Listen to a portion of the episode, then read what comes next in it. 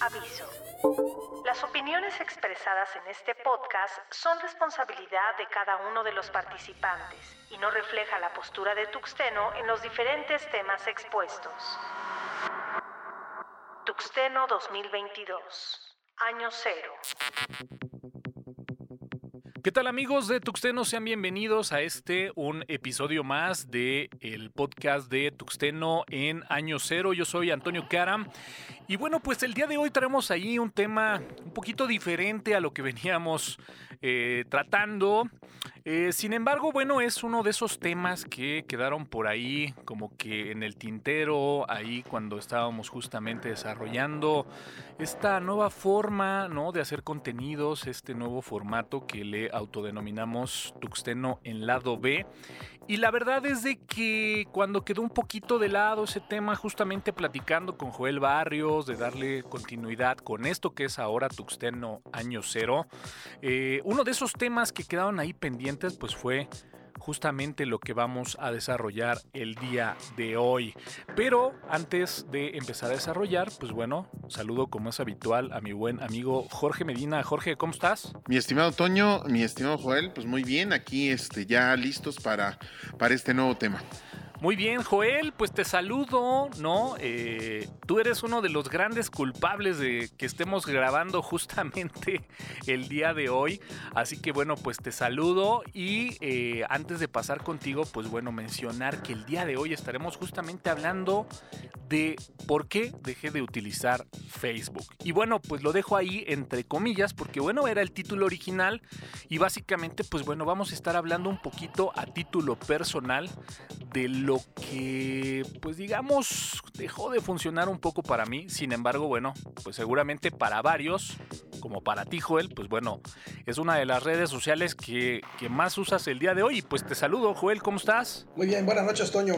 Pues bueno, lo platicábamos justamente hace algunos programas eh, en donde, bueno, pues hablábamos de esta evolución de los, pues digamos, medios digitales y comentábamos que, bueno, pues por allá, ¿no? Cerca de los años 2010, 2008, eh, esa época en donde los blogs, ¿no? Como que era la, la herramienta ideal de ese momento para poder, pues digamos, como que desahogar mostrar, eh, difundir, compartir ideas. Eh, estaba ahí, se empezaba a consolidar algunos eh, proyectos, algunas plataformas que justamente funcionaban ahí como, pues digamos, un ecosistema de blogs, ¿no? Recordamos Blogspot y hablamos de Blogspot, High Five, algunas otras redes sociales. Pero bueno, pues finalmente llegó Facebook, pero muy en paralelo, pues bueno, estaba todo este tema del microblogging y que justamente comentábamos, pues como que era el paso más natural para los que veníamos trabajando con blog. Pero después de Twitter, pues bueno, empezó a tomar un gran vuelo esta red social de nombre Facebook. Mi buen Jorge, ¿qué hacía usted cuando Facebook estaba ahí empezando a levantar las manos? Pues mira, básicamente yo estaba dando clases en una secundaria, eh, clases de computación evidentemente. Eh, estaba todavía en, auge High Five. Eh, aunado a esto, empezaba toda esta, toda esta situación de Facebook porque, bueno, pues ya, ya era, era el año 2007, 2008. empezaba a sonar Facebook, pero muy poquito. O sea, era de que, oye, ya tienes Facebook. Es que es lo mismo que, que Hi-Fi, pero en ese entonces decían, no le entiendo mucho porque era evidentemente muy diferente la, la, plataforma en cómo se presentaba y cómo, cómo estaba a cómo es el día de hoy. Eh, sin embargo, eh, pues está ahí más o menos, hay más o menos. Y pues así, básicamente así empezaba todo esto, que, que pues eh, se quería ver que si funcionaba, si no, si iba a ser otro MySpace o un hi-fi mejorado, o, o, o sea, todavía como que no había mucho, mucha interacción al respecto. pero sí ya en esos entonces, pues ya yo ya tenía dos, tres alumnos que pues efectivamente ya se habían dado de alta en esta, en esta plataforma y pues también yo igual, pero pues al principio pues no, no había nada, ahora sí que era un perfil este, pues vacío, nada más ahí mi, mi nombre. Y ya, eso era todo. ¿Cómo ves, Toño? Fíjate que ahorita mencionas algo muy, muy interesante y es esta, pues digamos, este pensamiento de, pues, qué va a ser, ¿no? O, una más, ¿no? En ese entonces era una más. Recuerdo muy bien que, bueno, pues eh, como decía yo, el, paso más transparente era a lo mejor dejar un poquito de lado lo que era el blog y empezar a utilizar más Twitter porque, bueno, pues finalmente era la misma filosofía, ¿no? Al final de cuentas hasta llevaba este concepto de microblogging, ¿no? O microblog en donde, bueno, pues estábamos limitados a esos 140 caracteres y de repente, pues como que Facebook ahí empezaba a figurar y, y, al menos yo a título personal, pues lo veía ahí como que un poquito de lejos, sobre todo porque eh, a lo mejor hasta podía decir que se parecía mucho a lo que era un blog, pero pues digamos como en un ecosistema gratuito, no personalizable, a lo que a lo mejor podías hacer en un blog. No sé, Joel, ¿tú cómo, cómo te enganchaste en Facebook? ¿Cómo, ¿Cómo era esa época? ¿Tú qué traías? ¿Traías alcance libre? No recuerdo mucho si traías blog personal, pero seguramente Twitter tuviste. ¿Tú cómo, cómo, andabas en esa época? Pues mira, en esa época eh, yo tenía un blog, estaba, este, este, recién había salido a trabajar con, con, el socio, este, con el que estuve un par de años, este, y eh, de hecho tenía un blog en Blogger, precisamente, y este, Twitter empezaba a sonar, saqué una cuenta, este, no se me hizo la gran cosa, honestamente, para ser sincero, este, no, no me impresionó mucho. Lo que me llamó la atención es que, bueno, podías este, publicar y poder ver y seguir gente. Vaya, ahí, ahí fue cuando este, prácticamente eh, me metí de lleno en lo que son redes sociales. Empecé a usar un poco de Twitter al principio, no mucho realmente, este, porque eh, realmente a mí lo que me interesaba es que mi contenido importante estuviera en mi blog o estuviera en alcance libre, ¿no? Claro. Y, este, y en Twitter, pues finalmente lo que yo publico ahí, pues está en Twitter, ¿no? Entonces ahí como que no me sirve mucho. Aquí me dice que mañana desaparece Twitter y, adiós a toda mi, a, todo lo, lo, que estuve publicando, ¿no? Entonces, este, no, no, le vi mucho entusiasmo. Luego de eso, este, empezó sus, este, empezó a popularizarse Facebook. Entonces, este, recuerdo que tuve algunos amigos que me dijeron, abre una cuenta de Facebook, este, te va a gustar, no sé qué. Entonces, empecé abriendo una cuenta y agregando gente, ¿no? Entonces me di cuenta que, ah, caray, mira, puedo encontrar gente que, este, que, hace años que no veo, ¿no? Entonces, precisamente los primeros, los primeros días me la pasé buscando a toda la gente que yo recordaba que tenía más que publicando era buscando a las personas que no veía hace muchísimo tiempo, ¿no? Generalmente la gente de, por ejemplo, la, la, gente de, de, la Facultad de Medicina, Veterinaria y Zootecnia, ¿no? Que tenía prácticamente una década sin ver a nadie. Sí, es este, correcto. Es correcto, ¿no? Y también exnovias. Las exnovias, por supuesto, ¿no? Tratar de encontrar a ver si hay forma de comunicarse de nuevo, ¿no? Entonces, y como tenía integrado un mensajero, pues bueno, eso facilitaba mucho las cosas, ¿no? Entonces, voy a tener una conversación con alguien que hacía mucho tiempo no veías, este, y básicamente lo usaba para eso, ¿no? Para conectarme con familia y con, con amigos, ¿no? Más, más, que otra cosa, aunque no, no le daba mucha importancia al tipo de publicaciones que se ponían en Facebook, porque realmente no se me hacía un sitio, en ese momento no se me hacía un sitio idóneo para, para, para, para, para hacer, por ejemplo, negocios, por ejemplo. ¿no? Ya más adelante ya lo vi de otra manera, pero no creas así como, como que al 100%. Twitter en ese momento, como justamente comentabas, creo que empezó a tomar cierta relevancia porque como que gente famosa, ¿no? y digo, gente famosa en todos los ámbitos, desde televisión, desde gente de la política, pero de repente también gente de la escena, ¿no? Empezaba a utilizar eh, Twitter y bueno, creo que eso lo, volvió un tanto atractivo, ¿no? Y, y, bueno, yo en ese sentido, la verdad es de que coincido contigo, ¿no? Eh, yo mi llegada a Facebook se da un poquito justamente por eso, por, amigos, por conocidos que no necesariamente estaban en el mundo de la tecnología y que bueno, pues ya empezaban ¿no? a, registrarse en Facebook y bueno, pues que de alguna forma el, poder tener contacto, que a lo mejor ya, las, ya, ya tenía cierto contacto, ¿no? A través de a lo mejor un Messenger o algún eh, Skype ¿no? Pero, pero bueno, ya como dices tú, la interacción en esta plataforma, pues bueno, era algo, digamos, distinto, aunque yo esa parte distinto la dejo ahí muy entre comillas, porque bueno, desde mi punto de vista, atractiva, atractiva no era, Jorge, ¿no? Sí, o sea, la plataforma como tal, este, pues no estaba así bonita que digamos. De hecho, recordaba otra cosa que en High Five eh, también me hizo ir a Facebook porque High Five ya empezaba a querer cobrar una como tipo cuenta premium era de las primeras eh, eh, cuestiones que ya empezaban a querer cobrar de que, oye, ¿sabes qué? Este, hazte premium y tienes acceso a, algo así como que ver perfiles eh, en privado, una, una cuestión así. Obviamente toda esta, toda esta cuestión legal de la privacidad no estaba tan fuerte en ese entonces, porque pues sí, ya, ya tiene sus años, ya acá más de 10 años. Sin embargo, eh, a pesar de todo, también lo que empieza a llamar la atención es que efectivamente viene un boom de gente, de amigos, de amistades, de conocidos, de gente cercana, de vecinos inclusive. Y, eso hizo que también de repente Facebook pues ya fuera como que más atractivo.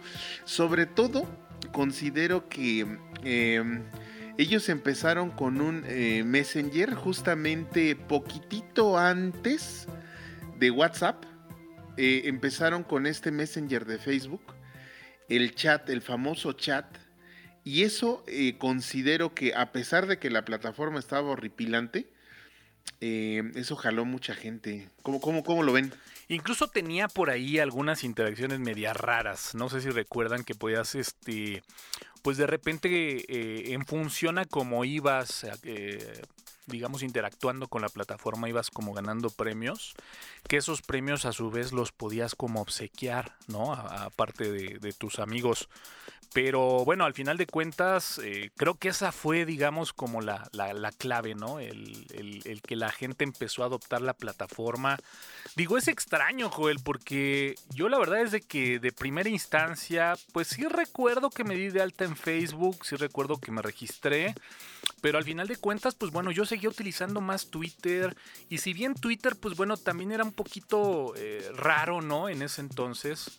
Eh, pues la verdad es de que como que el que gente, ¿no? Que a lo mejor no interactuabas con ella de forma directa en Twitter y ver que ese volumen de gente que conocías, porque pues de repente, como bien dice, ¿no? Este, Twitter es esa plataforma en donde los extraños se, se hacían amigos, ¿no?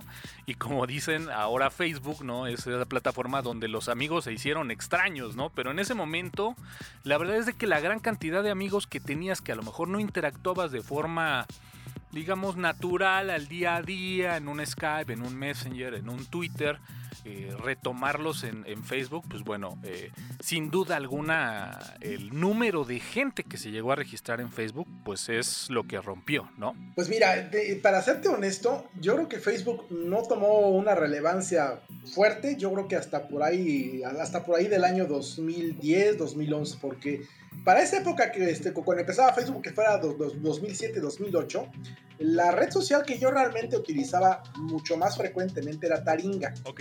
Que este, en ese entonces no, no era tan, tan, tan sofisticado como es hoy en día este, y manejaba este, otro tipo de contenido al, que se tiene el día de hoy. Hoy, hoy en día Taringa parece más bien una copia de Reddit. Sí. Este, y eh, lo que tenías con, con Taringa, por ejemplo, es que podías publicar, no había límite de caracteres. Podías publicar con imágenes, con multimedia, este, podías este, este, ponerle lo que fuera mientras respetaras las normas de comunidad de ellos, ¿no? que realmente eran, en aquel entonces, hablamos de antes del año 2011, eran sumamente relajadas. De hecho, Taringa en ese momento no se podía considerar una red social apta para menores. Sí.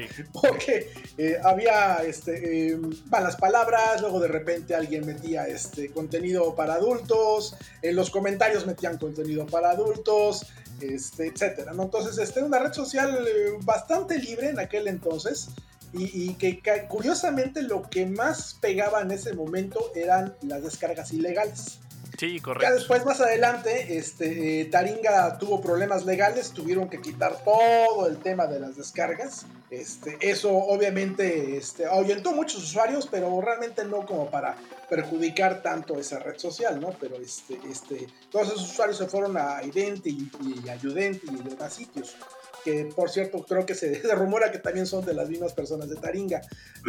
Oye, pero, como, este como, que conservaba también un espíritu más de comunidad, ¿no? Dices tú. Sí, exactamente. La, red social, Dices la red social de Taringa, pero era más bien como ese, esa comunidad de Taringa, ¿no? Sí, no, es, es que ahí, ahí, ahí efectivamente, ahí tú publicabas contenidos y los contenidos publicabas eran cosas de interés, así general, puede ser de cualquier tema, este, y la gente te, te te apoyaba, te daba, este, este, te daba puntos, este, este, te aumentaba el karma, este, te ponían comentarios, compartían, y de hecho se, prestaba mucho para que pudieras promocionar inclusive este, otros blogs y otros sitios, ¿no?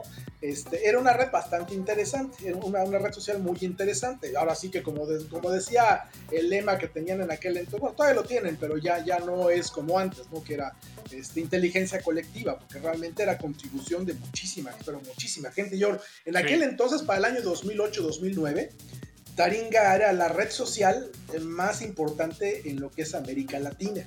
Claro que sí. Y con mucha presión, ¿no? con mucha presión. Con, mucha presión. Ya después Facebook llegó, se consolidó por ahí del año 2010-2011, este, y pues prácticamente Taringa se fue yendo a la baja a partir del año 2011.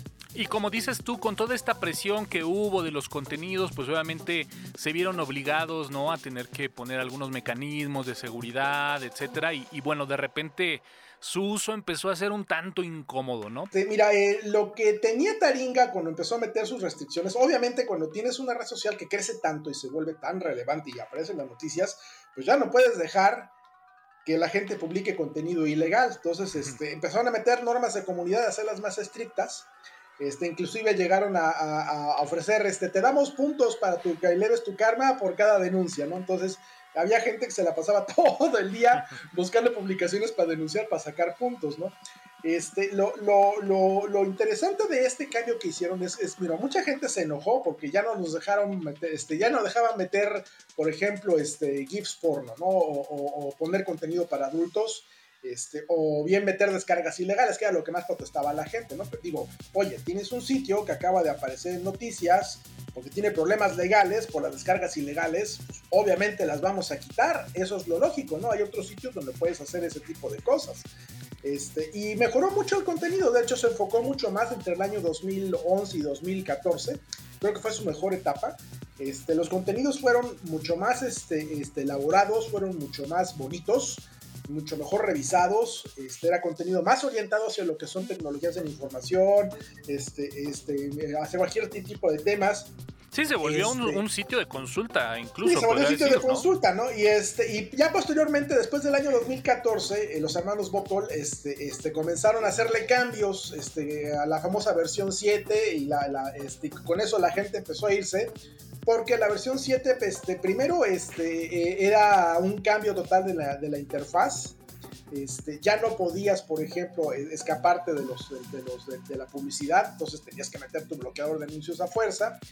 Este, eh, hicieron cambios que no gustaron mucho y de ahí se fue yendo a la baja, a la baja, a la baja, a la baja. Ya cuando pusieron la versión actual, que es básicamente una copia de Reddit, oye, es que es para esto, mejor me voy a Reddit. Claro. Y aquí, pues mira, este, eh, digo, ya, ya, ya hablando de los famosos shouts, que son lo, lo, que manejan ellos en su, en su vaya, dentro de su concepto de, de, copia de Reddit, esos shouts realmente no son así como que muy atractivos. Estamos hablando de es como combinar Twitter con algo, ¿no? Twitter con un blog o no sé. Y es, eh, era bastante desagradable de repente ver un shout que te aparece en portada este, y un shout de, alguien que no te interesa en lo absoluto, diciendo tontería y media o estupidez y media, entonces eso comenzó a alejar a la gente, ¿no? Porque ya, ya los contenidos, los buenos, ya no aparecían en portada, le daban prioridad a los contenidos chiquitos. Entonces eso fue lo que finalmente creo, creo que le dio este, este, el, tiro de gracia y hoy en día Taringa, digo, sigue siendo grande, pero ya no, no le llega ni siquiera los talones de lo que fue durante la época, durante lo que fue la, primera mitad de, de, la década de 2010. Totalmente de acuerdo, totalmente de acuerdo. Y fíjate que, pues bueno, un poquito haciendo referencia a algunos conceptos importantes, ¿no? Eh, lo que comentas acerca de pues el, el, crecimiento y la importancia que llegó a tener Taringa, pues bueno, empezamos a observar algunos patrones que empiezan a ser claves para que justamente pues una eh, red social se empiece a, a, consolidar. Y bueno, pues una de ellas sin duda alguna es eh, la gente, ¿no? El volumen de gente es algo muy importante. Hemos visto también a lo largo de todo este tiempo que, bueno, pues han surgido cualquier cantidad de, de espacios, de plataformas, pero pues de repente si la gente no está ahí, si la gente no participa, eh, pues bueno, difícilmente, difícilmente va a cuajar, ¿no? Esta, esta red social. Y bueno, creo que justamente en paralelo, ¿no? Con esto que relatas de Taringa, con este, pues digamos... Eh, esta iniciativa de Twitter, ¿no? Que también llamó mucho la atención, pues le llegó su momento también a Facebook.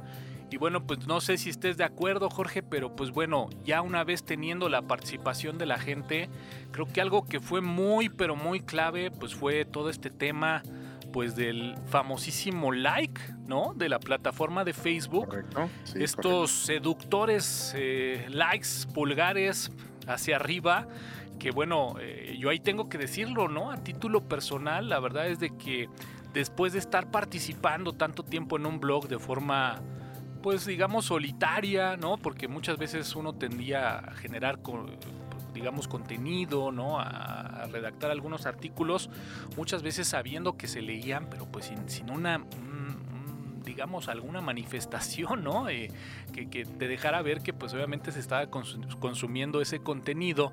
Eh, entra uno a Twitter, ¿no? En donde pues bueno, también todo es muy pasivo, bueno, al menos este, no en cuentas grandes, ¿no? Porque bueno, pues hoy sabemos que es un Hoy Express, pero eh, pues bueno, el, el tema seductor de generar contenido, de los likes, de saber quién te leyó, quién no te leyó, a quién le agradó, a quién no pues vaya que fue otro de esos ingredientes que vaya, eh, han generado esa fórmula mágica de Facebook, Jorge. A decir verdad también, además de los likes, digo, obviamente veníamos de los blogs de decir eh, a la gente le gusta, ¿por qué? Pues porque lo visita y como contabilizo visitas, seguramente a la gente le gusta.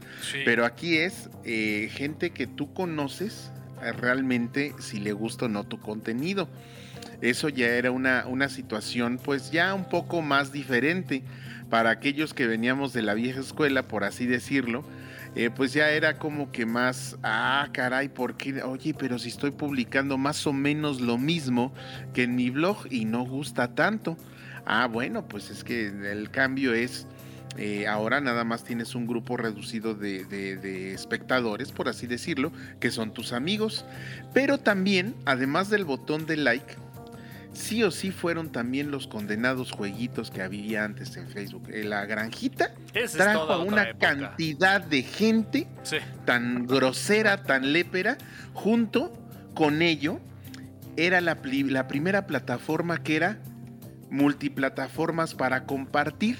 Eso también fue lo que denotó el cambio. ¿Por qué? Porque había una plataforma que se llamaba Foursquare y te decía, oye, fui a visitar tal lugar y se publicaba en Facebook. Mm. Y este, oye, fui a, estoy yendo eh, de viaje a tal lugar y se publicaba en Facebook. Entonces, ahí nace también en, en 2010 por ahí así Instagram y también lo podías vincular a Facebook e inclusive juegos, juegos ya del celular como tal, como él fue el famosísimo y todavía muy utilizado Candy Crush, podías le, eh, mandar a Facebook y obviamente fastidiando a todos tus amigos, acabo de subir tantos niveles, ¿sí? Como si fuese muy chistoso, ¿no? Inclusive hasta salieron memes en su momento de el hecho de que tú juegues en Facebook, pues a mí no me interesa, no lo publiques o no me lo mandes, públicalo, pero no me lo mandes.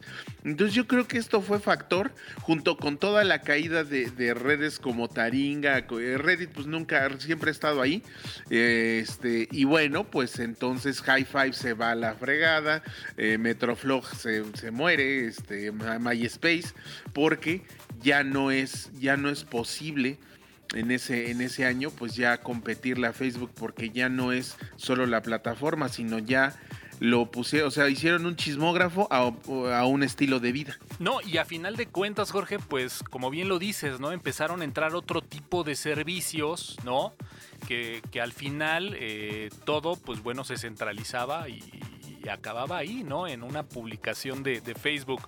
Eh, justamente, pues bueno, yo creo que acabas de tocar algunos de los elementos que justamente, ¿no? Empezaron ahí a, pues de alguna forma empezar a generar cierto desagrado, ¿no? Porque pues bueno, como bien comentas, para muchos, ¿no? A lo mejor el hecho de poder tener una plataforma, una red social, para de repente pues bueno, interactuar con estos juegos, eh, no sé si a ustedes les pasó, pero por ejemplo a mí en lo personal, de verdad odiaba el que a lo mejor alguien que tenía agregado como amigo, que prácticamente nunca interactuaba contigo, ¿no? Pues te pedía que instalaras la granjita pues para que le dieran cierto material extra, ¿no? Fastidiosísimo, o sea, era una situación en la cual, oye, este, tengo tantos puntos en la granja, oye, tengo tantos puntos en Candy Crush, por favor dame like.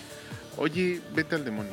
es más, yo, yo creo que había gente que única y exclusivamente entraba a Facebook para jugar. O sea, a veces ni siquiera era un tema de que interactuaran, sino simplemente era jugar. Y, bueno, pues el tema de las notificaciones también creo que fue uno de los factores que empezó a, pues digamos, eh, a, generar cierta molestia, ¿no? A, a, empezar a ver que, bueno, pues era necesario un cierto filtro, ¿no? En las notificaciones, porque, pues bueno, el, el, de repente recibir notificaciones de que X o Y persona había desbloqueado X o Y cosa en alguno de los juegos, pues era algo que a lo mejor definitivamente no, no te importaba, ¿no? Y, bueno, pues Joel, eh, lo platicábamos por acá, ¿no? En paralelo, pues eh, veíamos que Facebook como que empezaba ahí a, a digamos, a interactuar, a probar, a mezclar diferentes tipos de cosas, ¿no? Porque pues bueno, ya hablando ya de esta época de los videojuegos, ¿no? Que venían en, en la plataforma, eh, hablar de todos estos servicios que empezaban, ¿no? El, empezar ya a tener, por ejemplo, páginas de empresas o, bueno, muchos perfiles, a lo mejor si todavía no como tal los fanpage que conocemos ahora, eh, veíamos que muchas empresas, ¿no? También empezaban por ahí ya a dar de alta perfiles para poder pues interactuar con la gente, porque pues bueno, empezaban a darse cuenta que pues la gente estaba ahí en las redes sociales y por qué no mencionarlo, ¿no? Ahí en paralelo, como bien comentabas, este tremendo y rotundo fracaso de, sí, uno de los grandes de Google con el Super Google Plus, ¿te acuerdas? Horrible. Sí, este, eh, efectivamente, este, eh, cuando en su momento Google, digo, este, Google, Facebook comenzó a consolidarse, pues obviamente Google dijo, ah, caray, este, este, aquí hay, aquí hay, este, huele a dinero. Y, dijeron, bueno, vamos a nosotros a, tratar de competir con Facebook para ofrecer una alternativa, porque también en aquel entonces se comenzaban a dar los problemas de, del tema de privacidad con Facebook, ¿no? De qué hacían con nuestros datos, este, qué es lo que, este, este, lo, que se hacía realmente con eso. Este, y eh, obviamente en aquel entonces ya se comenzaba a manejar el concepto de, ok, es que realmente el negocio de, Facebook no es vender tus datos, tú eres el negocio. O sea, realmente te van a vender a ti como tal, ¿no? Se lo venden a los, a los, a los, a los, a los, a los, a los anunciantes. Realmente mucha gente pensaba, bueno, es que el negocio debe ser publicidad, pero no, el negocio, el negocio era justamente los datos de los usuarios. Entonces, este, este obviamente Google vio, dijo, no, pues yo, yo quiero de esta de, de, de, esta, de, esta rebanada. Este pastel, quiero una rebanada, necesito una rebanada de ese pastel y generó lo que fue en su momento Google Plus, que inicialmente este, este, fue atractivo porque pues, era obviamente una alternativa a Facebook que ya comenzaba a causar algo de descontento, ¿no? Pero al final de cuentas, yo creo que, que Google no supo cómo superar a Facebook en, en, en, lo, en, lo, que ofrecía en funcionalidad y en lo que ofrecía en cuanto a, este, a, a, atractivo. Y la gente pues definitivamente siguió en Facebook, sacó su cuenta de Google Plus, nunca más la volvió a usar probablemente, este, como ocurre con, con todas las redes sociales nuevas.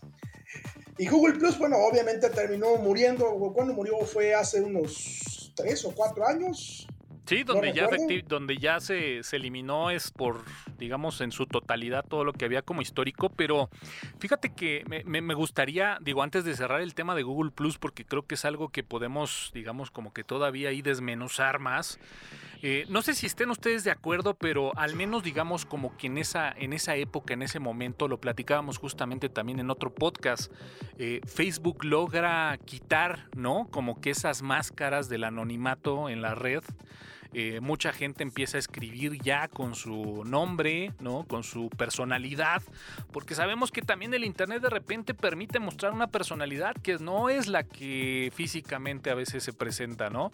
Eh, y bueno, pues Facebook rompe con esto, eh, muy a lo mejor por el tema social, muy, muy a lo mejor por, pues vaya preservar esta identidad, ¿no? Que a veces se presenta con la gente que nos conoce, con amigos, con familiares. Eh, y digamos que esa parte también fue algo muy interesante y muy digno de Facebook, ¿no? Que rompió esa, digamos, barrera del anonimato y ya para esa época, pues bueno, los perfiles de Facebook eran muy personales, ¿no? Eh, ¿Cuánta gente no subió fotos? ¿Cuánta gente no subió acontecimientos importantes? ¿Cuánta gente no compartió pues, momentos muy privados, muy personales en Facebook? Eh, y, bueno, pues de repente Facebook viene y se caracteriza con eso. Y como bien comentas, ¿no? Yo al menos tecnológicamente creo que la, la solución de Google Plus para mí era muy superior a lo que podía ofrecer Facebook. Sin embargo, creo que Google no supo, eh, pues digamos, dirigirlo hacia donde tenía que dirigirlo. Y no sé si estés de acuerdo conmigo, Joel, pero digamos, Facebook ha tenido como que estas, digamos, eh, olas, ¿no? Que a veces van a la derecha, a veces a la izquierda. Hemos visto cualquier cantidad de intentos en temas de, eh, pues digamos, ya está el muro, ¿no? Ya está, luego se abrieron las partes de eh, las fanpage para las empresas, hasta llegar al día de hoy a prácticamente tener una mini aplicación de citas en donde, pues bueno, prácticamente Facebook, pues ya es todo, ¿no? Pero bueno, en su momento Google Plus a mí al menos tecnológicamente me gustaba. Pues tenía sus atractivos y tenía sus ventajas, ¿no? Sobre todo porque podías integrar tu cuenta de Google, si ya la tenías, se integraba transparentemente con Google Talk y con, con, lo que ya tuvieras de, servicios de Google, ¿no? Eso, ese era el, atractivo real de, Google Plus. Pero yo creo que Google Plus eh, fue un, eh, nació muerto, literalmente, ¿no? Porque eh, era, la, la intención era tratar de, tumbar a Facebook como Facebook tumbó a MySpace y como tumbó a High Five y finalmente pues no lo lograron. Eh, Facebook se las ha ingeniado para encontrar la manera de siempre estar uno o dos pasos adelante de cualquier competidor. Digo,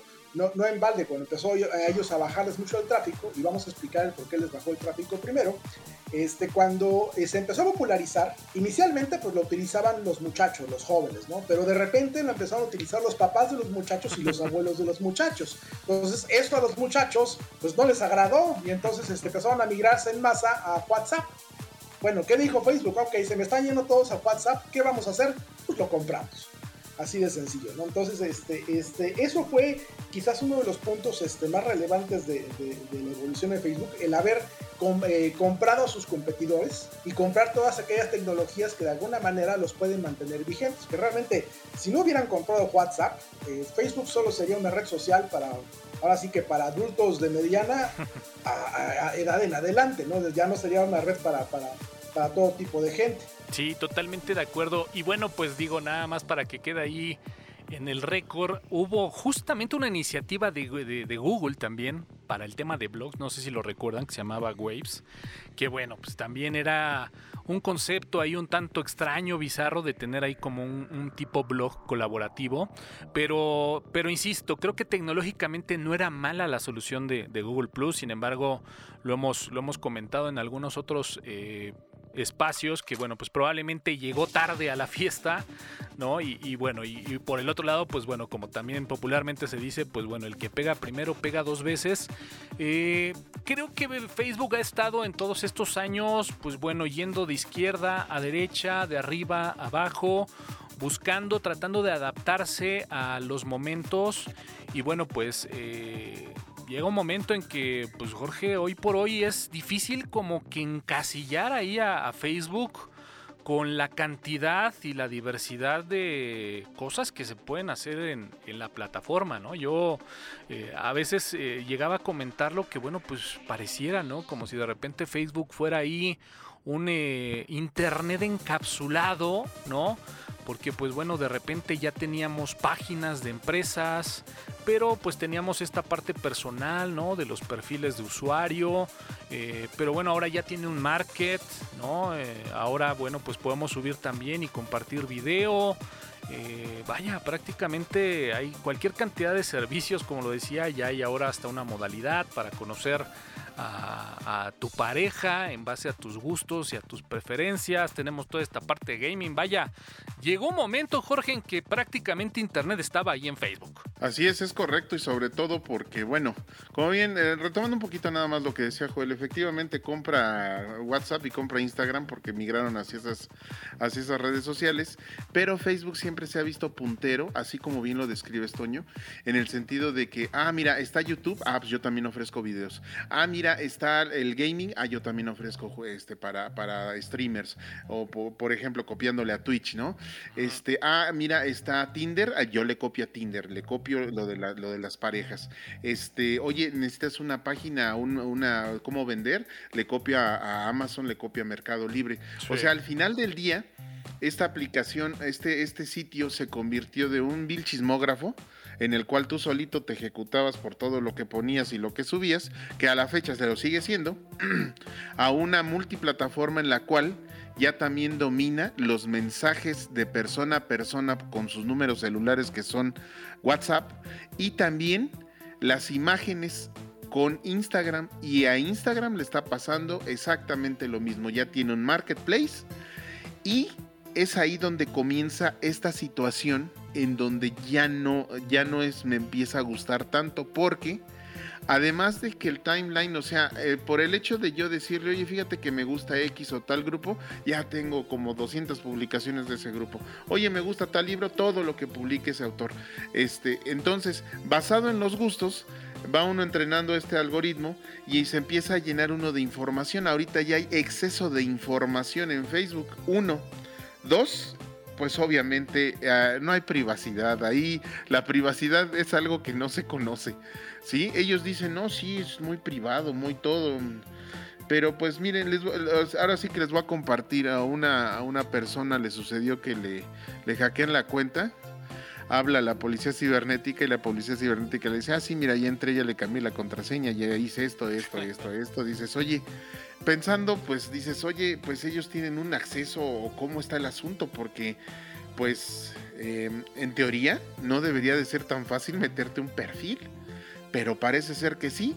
Entonces todo esto ha venido a, hacer una, pues una ola de, de tantas cosas que ya es un mensajero, que ya es una venta, que ya es un, este, una, un lugar para hacer videos, que ya puedes hacer streaming, que ya puedes también, ya te pueden donar a través de Facebook. Oh, dame estrellitas. Dame estrellitas y con todo gusto. Y no solo eso, Facebook ya también monetiza los, los videos, al igual que YouTube. Entonces, este señor Zuckerberg este, se ha visto muy, muy inteligente al respecto, porque pues además del mundo de datos que se, que se almacenan en sus servidores y que los explota como se le da su gana y a la fecha eh, ni el gobierno de los Estados Unidos sabe cómo los explota, em, pues también es un, em, es un lugar que, que pues sí o sí, al menos por ejemplo, y teniendo un ejemplo claro, en esta pandemia yo he sabido de más de cuatro o cinco personas que literal Facebook los ha salvado de, de, poder tener un trabajo. ¿Por qué? Porque los despidieron, hubo recorte de personal, cerró la empresa y se pusieron a vender, a ofrecer su producto, su servicio. Y Facebook es ahorita literal lo que les sostiene en el sentido de que con esa publicidad que es gratis, pues ya los empezó a hacer este, pues los empezó a, hacer este, a hacer viables, ¿no? Y bueno, pues eh, la única, pues todo eso, pues está muy bien y todo, pero pues es como un caos, no tiene un, eh, un orden. Y bueno, pues lo único que sí, pues es que hay una cantidad de grupos que pues de repente llegan a ser funcionales. ¿Cómo ven? ¿Qué opinan? Sí, este tema de la privacidad, pues vaya, a lo largo de todos estos años, con los escándalos, con el ya tan famoso eh, tema de Cambridge Analytica, eh, con todo este tema de la supuesta manipulación que hubo en las elecciones de Estados Unidos, eh, pues la cantidad de aplicaciones que también han circulado ya por Facebook y que bueno, pues justamente han propiciado todo este, digamos, robo o filtrado de información. Hay, hay, muchas cosas que podemos hablar en temas de privacidad, en temas de derechos de información, Joel. Pues vaya hasta teorías de la conspiración, si un proyecto de la CIA o no. Pero vaya, es imposible no hablar de Facebook y hablar de temas legales, de temas de privacidad, de temas, pues vaya, de esos polémicos que hoy en día están de moda en la red. Efectivamente, aunque fíjate que yo, yo no le daría tanta relevancia a los temas de, la de conspiraciones y ese tipo de cosas relacionadas con Facebook, porque realmente no, digo, queda muy claro que el negocio de Facebook, pues es realmente el producto que ellos venden, pues es los usuarios, ¿no? Ese es el producto que se vende finalmente. Y entonces, este, el verdadero problema que tiene Facebook, a mi punto de vista, es justamente ese, el que su negocio esté enfocado en, en ti y en mí y en, y en todos. Entonces, este, este, eh, el, asunto de privacidad, eh, de qué hacen con tus datos, ese es el que preocupa realmente. Entonces, yo, por ejemplo, para usar Facebook, pues yo no publico, rara vez publico las fotos de mis hijos, rara vez publico cosas muy personales. Eh, publico ahora sí que cosas que no tienen mucha relevancia para mi vida personal o cosas específicas de mi trabajo o de, o de, mi, o, de, mis este, aficiones eh, o de mis pasatiempos y de eso es lo que publico realmente, ¿no? O sea, cosas que, que, digas, ok, esto no le sirve a alguien para robar mi identidad o robarme datos o para, no sé, a lo mejor hacerse de, de mis números de tarjeta de crédito o a lo mejor o sacaron una hipoteca a mi nombre, ¿no? Entonces, obviamente, ese tipo de, información no la proporciono jamás este, este, en Facebook. Y de hecho, procuro dentro de lo posible mantenerlo más privado, y por lo menos mi, muro como tal, mantenerlo lo más privado posible. En el sentido, solamente lo pueden ver mis amigos. Este, no lo pueden ver, por ejemplo, este, este, gente que no me conoce. Este, para poder ver mi, muro, pues tiene, primero tengo que agregarte, ¿no? Entonces eso, eso, es una, eso es una ventaja, ¿no? Ahora, muy poca gente realmente le da importancia, o sea, se quejan mucho de que la seguridad en Facebook es preocupante, ¿no? Pero tampoco hacen mucho por, por revisar eh, las opciones de, configuración que hay para lo que es el tema de privacidad de Facebook. Realmente se puede dejar muy cerrada la, la configuración para que solamente Facebook sea el que haga uso de mis datos, específicamente hablando. Este, y muy poca gente realmente se mete a la parte de, ok, vamos a hacer que este tipo de publicaciones solamente la pueda ver cierto tipo de personas, mis amigos, o, por lo menos alguien que esté en mis contactos, este, o este tipo de cosas voy a mantener personales y privadas para mí y la gente que yo diga, ese tipo de cuestiones, ¿no? Entonces, realmente es, es, es, un tema este, este, importante que, que la gente omite, que es el configurar correctamente su cuenta de Facebook para que no tengamos bueno, que no tenga problemas eventuales, ¿no? Que regularmente lo que ocurre también es que eh, yo, por ejemplo, eh, al principio sí este, me agregaba gente, bueno, pues vamos a agregarla, ¿no? Pues a ver qué pasa, ¿no? Pero finalmente llegué a, llegué a un punto en el cual dije, ok, solamente voy a agregar personas que conozca yo en persona.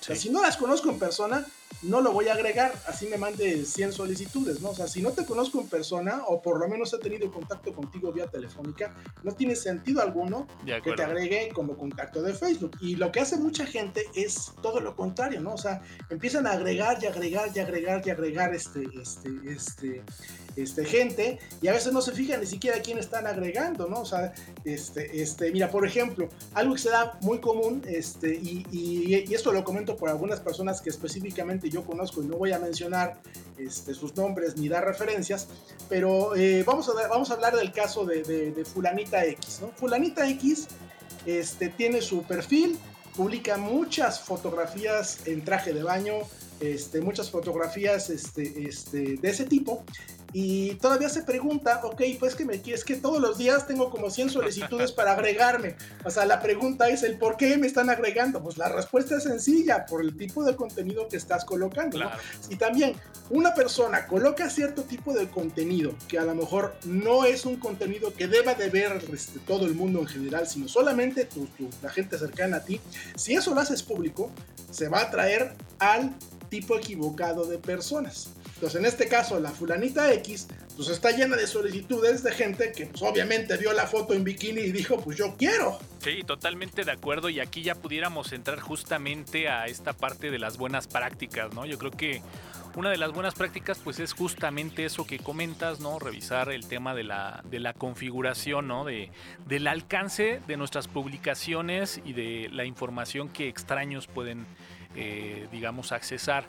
Sin embargo, bueno, pues habría que decirlo, ¿no? Eh, habrá gente que requiera, ¿no? Que sus contenidos sean muy visibles, eh, como habrá gente que, bueno, pues simplemente quiere usar Facebook a título muy, muy personal y como dices tú, a lo mejor la información que quieran justamente compartir en esta red pues sea consumida únicamente por por conocidos, por amigos, por familiares, ¿no? Fíjate que a título personal eh, yo más o menos armé una estrategia similar a la que tú comentas, o sea, dije, bueno, gente que conozco de forma personal o que al menos he tenido algo de interacción se queda, gente que a lo mejor me agregó porque era conocido de algún amigo, que en algún momento tuvo algo que ver con Tuxteno o algo, pues bueno, decía, ok, este, digamos, para fomentar como esa, esa cercanía, ¿no? Con la misma, digamos, gente que participa en, en Tuxteno, ¿no? Eh, pero bueno, poco a poco fue, fue, fui cambiando ese, ese esquema y, opté por tener, eh, digamos, como un entorno un poquito más, más cerrado. Pero reitero, pues ahora sí que depende mucho, ¿no, Jorge? De, cómo se quiera, digamos, compartir este, este contenido, de cuál es el alcance que queremos darle. Eh, al final de cuentas hay gente que requiere más exposición, hay gente que a lo mejor prefiere menos exposición y bueno, aquí sí yo tendría que decir, este es uno de los puntos en donde yo también ya empecé como a, pues digamos, no, no estar muy a gusto con esta, con esta red social. Pero bueno, Jorge, ¿alguna otra práctica que se te venga a la mente como, pues digamos, de, de buena práctica en el uso, al menos de Facebook, en esto que hemos hablado de vaya, un gran ecosistema que entra y penetra por muchas partes, ¿no? Sí, lo, que, bueno, lo que yo hago es, eh, igual que ustedes, este, tengo ciertas amistades en las cuales pues, yo las conocí o las conozco, que he tenido interacción o no, pero dentro de esas amistades también cuando yo publico cosas, si yo veo alguna clase de comentario, alguna clase de cosa que no me guste, pues así como, ahora sí que mi lugar, mi espacio, adiós, ¿eh? O nada más le pongo, esta publicación es para, para tales personas y estas no. ¿Por qué? Porque luego sí son comentarios de que, oye, son eh, difíciles o, o, que no, no, no me agradan por la, la, cuestión que sea, sea un tema sensible o no lo sea, pero saquen todo de contexto. Esa es una. La otra, pues obviamente también verificar que pues toda la información este, no se mande a terceros, sino pues nada más la tenga Facebook, que obviamente no es una garantía, pero pues ya por lo menos ya lo, ya lo coloqué. Y bueno, pues eh, también la otra es que ninguna de mis fotografías soy yo. Entonces, este, pues ahora sí que pueden llevarse todo lo que quieran porque en su momento pues, subí fotografías y todo, pero pues ya, ahorita ya no hay nada. Entonces, todas las fotografías y en todos los lugares donde yo tengo esa, esa fotografía, pues no soy yo. O sea, me parezco un montón, pero no soy yo. Muy y, bien. Y bueno, eh, tocando un poco el tema de, eh, nada más retomando rapidísimo de todo lo que aquello que no, que no agrada, pues es esta, eh, yo he visto que las redes sociales tienen esta evolución. al principio son obviamente novedosas, interesantes, de ayuda, de contenido bueno, después son graciosas son chistosas, después son pornográficas, o no casi rayando en ello, porque que hombres y mujeres se toman fotografías, eh, pues, muy sugerentes, y después ya son grotescas, como ahorita ya va Facebook para allá. Así como le pasa a TikTok. TikTok al principio era maravilloso y después, ahorita pues ya está en la fase pornográfico, porque pues cada, cada rato salen bailes y cosas y muchachos y muchachas pues dices, oye, pues, o sea, no, no es un desnudo, pero pues no le falta nada, o sea, la verdad. Entonces, eh, este tipo de, de, cuestión, este tipo de, de forma de, pues de cómo, hacia dónde van las redes sociales, pues también le pasa a Instagram, también le pasa a Snapchat y también, pues desafortunadamente así es. Grotesco, ¿por qué? Porque pues de repente ya hay... Eh, pues cierta clase de grupos, gente que tiene ideas muy diferentes y que pues muy respetables, pero sí son ya muy totalitarias o muy extremistas, por así decirlo. O sea, extremas en cualquiera de las formas, ¿no? Sea lo que sea, el tema que sea. Y bueno, pues este también es una, son redes de odio, o sea, es un psicólogo barato para si estoy enojado, ah, pues le comento al artista, al, al, que le sigo, al, al, que, al que diga, al grupo, al que sea le comento al igual que en Twitter y al igual que en todos lados, es una descarga este, psicológica de, odio y de repudio. Y pues eso no me gusta. Aunado a que, bueno, ahorita digo, es tema para otro, para otro eh, podcast.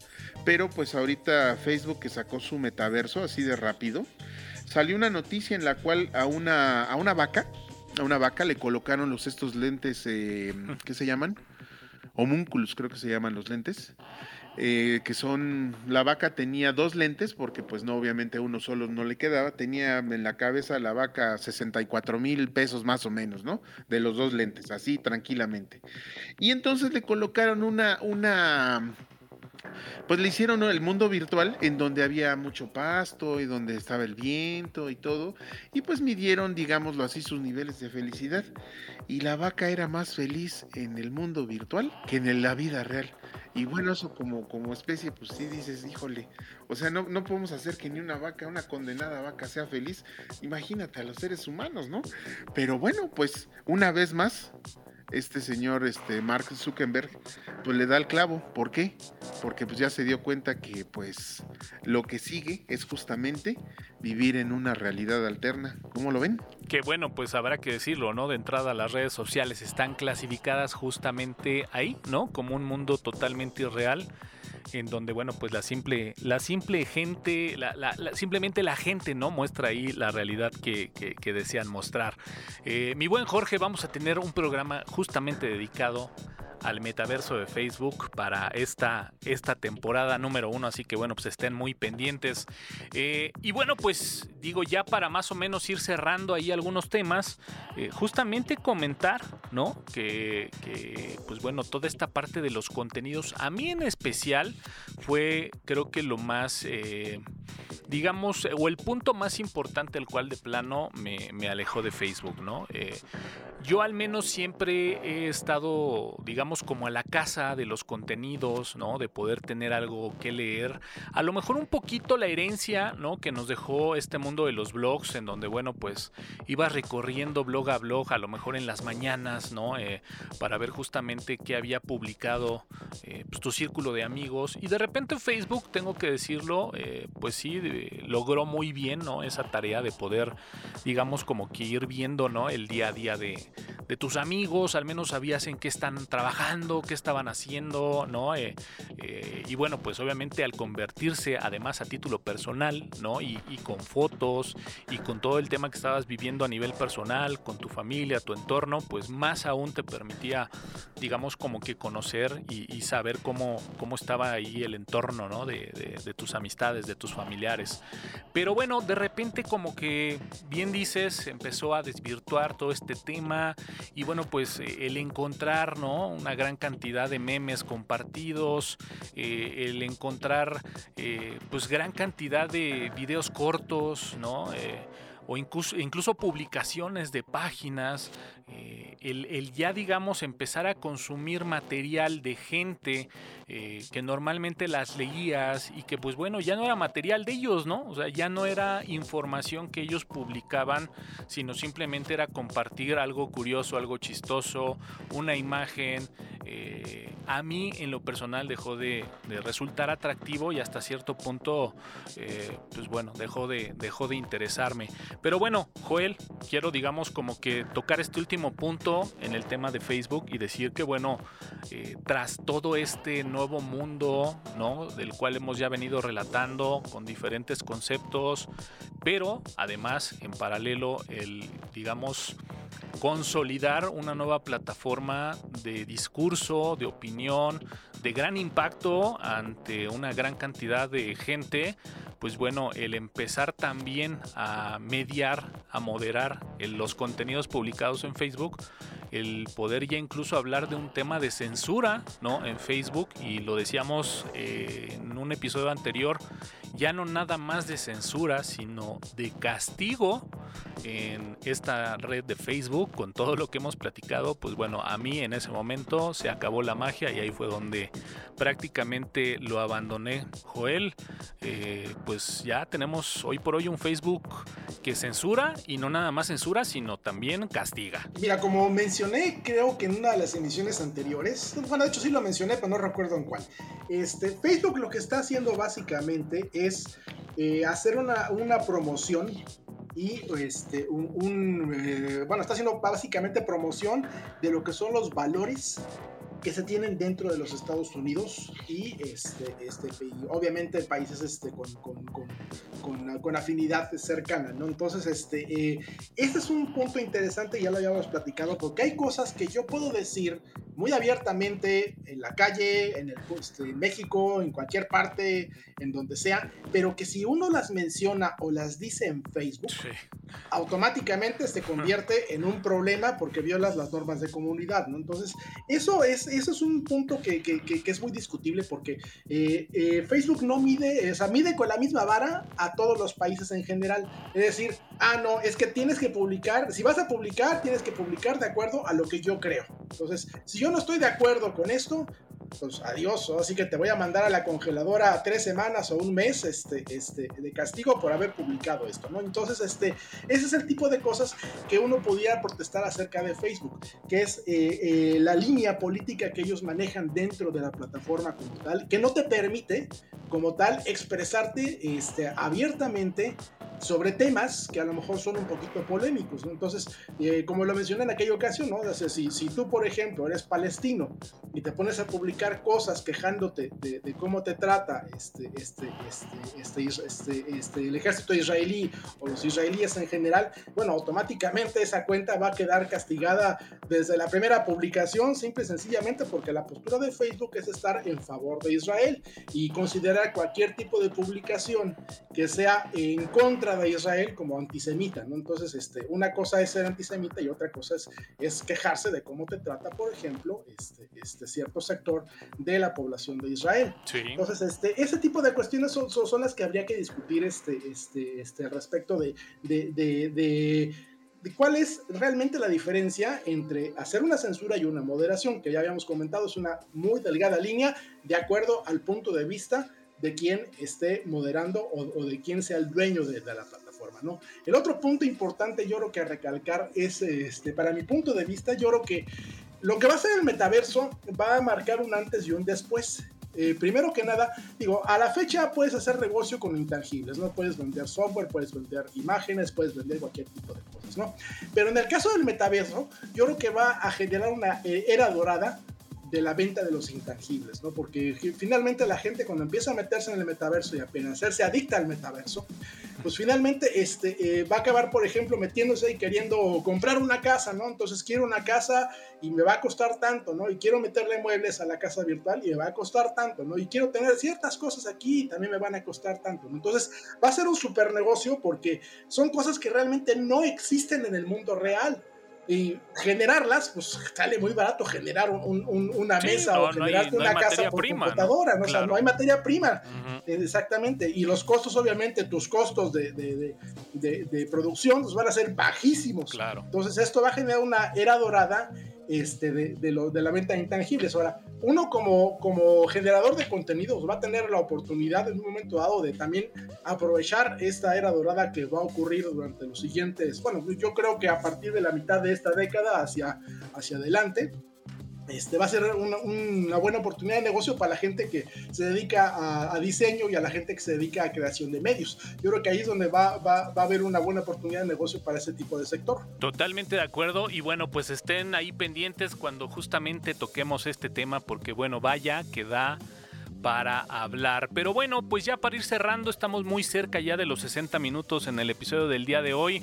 Haciendo un resumen muy muy rápido, pues bueno, Facebook, una explosión en cuanto al uso de redes sociales, la número uno, hoy, bueno, pues simplemente eh, ahí valuada en una gran cantidad de billones de dólares. Eh, y bueno, pues decir que eh, ha tenido sus altibajos, ¿no? Ha de alguna forma mostrado las reglas de lo que se debe y no se debe de hacer en una red social y bueno pues amada por unos, odiada por otros eh, y bueno pues ahora sí que algunos eh, la siguen utilizando, algunos no. Y bueno, como bien dice Joel, pues seguramente al menos en los próximos 10 años va a dar mucho de qué hablar. Jorge, ¿algo con lo que quieras cerrar? ¿Facebook? ¿La odias? ¿La amas? ¿Sigues, no sigues? Hasta donde yo sé eres de los que todavía la defiende y bastante, ¿no? Pues eh, no la odio porque yo cambié mi forma de ver la, la red social. O sea, eh, antes pues era agradable, como decía, tiene su camino, pero ahora pues Ahora para mí pues es un medio publicitario, es un medio publicitario muy bueno, es un medio publicitario que nos ayuda inclusive en este mismo podcast. Yo si publico algo a todo a todo el público, pues van a ser mis historias porque normalmente mis historias, bueno, pues tienen que ver con este con esta este emprendimiento, vamos a decirlo así. Entonces, pues es un excelente medio publicitario gratuito y pues que llega a muchísima gente. Así es, una gran plataforma de difusión de contenidos y que bueno, pues justamente como bien lo dice eh, además, a título personal, pues bueno, Tuxteno ha tenido muy buena aceptación y, hemos podido pues transmitir muchos de los contenidos justamente ahí eh, en Facebook. A lo mejor a título personal, pues bueno, yo ya ahí sí tengo mis reservas y bueno, pues prefiero utilizar otro tipo de redes sociales y algunas otras más que bueno, seguramente en algún otro episodio hablaremos de ellas. Mi buen Joel, ¿la amas? ¿La odias? Facebook ni lo amo ni lo odio, pero yo creo que es, es una red social. Este, este, me es útil para ciertas cosas, para eh, difundir contenidos. Es un canal, es un canal. Me es útil para, para difundir, eh, me es útil para contactar familia. Este, no me agrada mucho el tema de, por ejemplo, hace un año dije en alguna publicación, oiga, recomiéndeme una silla, este, para, porque la que tengo ya está. Sí, recordarás, ¿no? Y curiosamente, ese mismo día y la siguiente semana, todo ese, todo ese periodo de tiempo me empezaron a llegar, inclusive al correo electrónico, este, mensajes de spam ofreciéndome este, diferentes modelos de sillas, Entonces ahí es cuando te das cuenta, ok, de alguna manera, al, algo de lo que yo publiqué fue a dar a donde no debía. Ese es el punto eh, eh, este, relevante a considerar, ¿no? Y es lo que te hace pensar, ok, ¿qué tan, ¿qué tan personal debe ser la información que debes meter? Pues obviamente lo menos personal posible. este, de hecho, si es algo que sea importante en el mundo real, pues no lo metas en Facebook, así de sencillo, ¿no? Este, y aquí es donde me surge a mí este, eh, la duda, ok, bueno, es que Facebook en este momento, si no fuera por Twitter, tendría un monopolio. Totalmente de acuerdo. Entonces, si no fuera por Twitter y a lo mejor un poquito Reddit, porque Reddit es, hay que entender que Reddit es una red social más orientada hacia otro tipo de, sector de población, es más hacia gente que está orientada hacia lo que es tecnologías de la información. Eh, si no fuera por, por Twitter, yo creo que Facebook estaría prácticamente con, el, con el uno de los monopolios más grandes que han existido en la historia. Yo creo que a este, en las, las, siguientes meses o años, que es cuando se está evaluando este, si se le va a pedir a Facebook que se, que se divida, yo creo que debe de dividirse, honestamente. Creo que debe dejar ir WhatsApp y debe dejar ir Instagram. Eh, yo espero que lo hagan para que de algún modo se, se encuentre un equilibrio, ¿no? Este, este, ahora sí que la balanza se vuelva a colocar como debe de ser y eh, las redes sociales en general puedan competir, porque hay que admitirlo, hasta Twitter se les está viendo negras para poder mantenerse a flote con lo que, lo, lo, que representa Facebook. Si no fuera por las celebridades, realmente Twitter ya habría muerto hace muchos años. Sí, y a eso hay que sumarle la presión política que de repente, bueno, también le ejercen, le ejercen a Twitter. Completamente de acuerdo, ¿eh? De hecho, yo en alguna ocasión, una de las filosofías que empecé, digamos, como a plantearme era decir, bueno, pues a lo mejor en Twitter algo más, eh, digamos, de, nicho, ¿no? Contenidos más tecnológicos, más a lo mejor del día a día. O sea, retomar un poquito lo que era el concepto del blog, ¿no? Eh, y bueno, pues dije, a lo mejor tema de fotografías, pues bueno, nos vamos al lado de Instagram, ¿no? Y para la parte de video, pues bueno, está YouTube.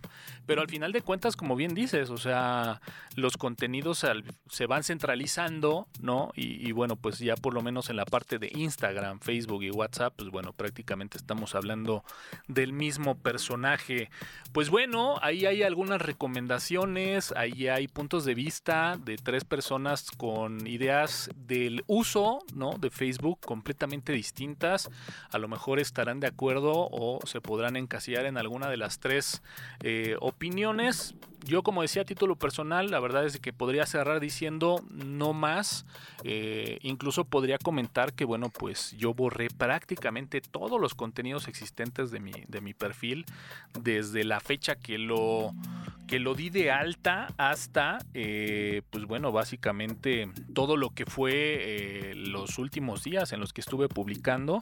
Y bueno, pues como bien decía el buen Jorge Medina, pues al final de cuentas sigue siendo un canal importante para nosotros para, bueno, pues de alguna forma poder, eh, pues digamos, eh, hacer llegar los contenidos que, vamos generando.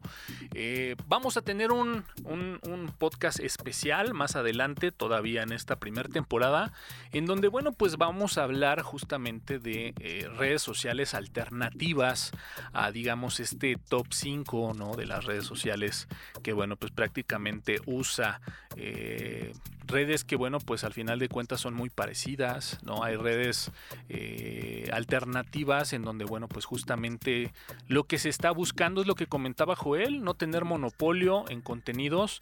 Y cuando hablamos de contenidos, pues hablamos de contenidos de video, a contenidos escritos, contenidos fotográficos, que de alguna forma, pues bueno, estas redes, eh, pues digamos, alternativas, ¿no? Que están en la lucha de esta censura, de esta libertad de expresión, que bueno, pues están ahí y que solamente van a poder seguir estando ahí activas si de repente, pues bueno, la gente las usa y la gente está ahí. Así que bueno, pues sin más, eh, cerramos este podcast. Muchísimas gracias, Joel, muchísimas gracias, eh, Jorge, y bueno, pues yo soy Antonio Karam y sin más, nos escuchamos en la próxima.